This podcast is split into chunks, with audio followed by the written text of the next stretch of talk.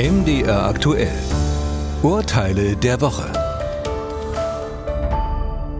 Klaus Klause ist Pächter eines Vereinslokals. Hier bewirtet Klaus Sportlerinnen und Sportler, richtet Vereinsfeiern aus und sorgt für gemütliches Beisammensein.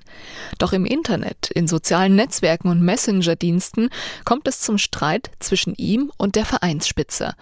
Ursprünglich geht es nur darum, dass Vereinsmitglieder das Tor zum Gelände nicht richtig verschließen würden.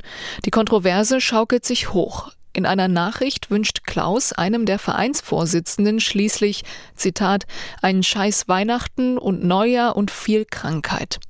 Seine Botschaft unterstreicht er durch zwei animierte Kothaufen-Emojis.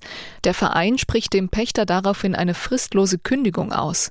Diese will Klaus allerdings nicht akzeptieren.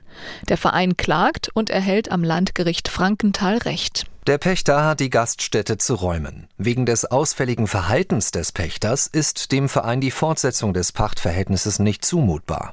Weder der Streit mit dem Vereinsvorstand noch das Versäumnis, das Tor zum Gelände zu schließen, rechtfertigten die Beleidigungen und das Versenden der Kothaufen-Emojis. Alle paar Minuten verliebt sich ein Single auf einer Dating-Plattform. So das Werbeversprechen. Aber wenn es dann tatsächlich so kommt, man verliebt sich und braucht das Angebot nicht mehr, ist es doch ärgerlich, weiterhin für die Vermittlungsagentur zu zahlen. Das findet Ferdinand Fuchs und klagt gegen die Geschäftsbedingungen. Das Hanseatische Oberlandesgericht in Hamburg gibt dem Verliebten Recht und bemängelt insbesondere die sechs- und zwölfmonatigen Verträge von zahlenden Kunden. Diese verlängern sich automatisch um ein volles Jahr. Diese Vertragsklauseln schränken die Freiheit der Verbraucher zu sehr ein. Ein Kunde braucht den Vertrag nicht mehr, wenn er über die Online-Agentur einen Partner gefunden hat. Das ist anders als etwa bei einem Mobilfunkvertrag, den man meist nur kündigt, um den Anbieter zu wechseln. Paul Pauker ist pensionierter Berufsschullehrer. In den Jahren 1992 und 93 hat er einen Teilzeitvertrag als Angestellter und später als Beamter über 11 bzw. 17 Wochenstunden. De facto arbeitet Paul Pauker aber bis zu 23 Stunden pro Woche.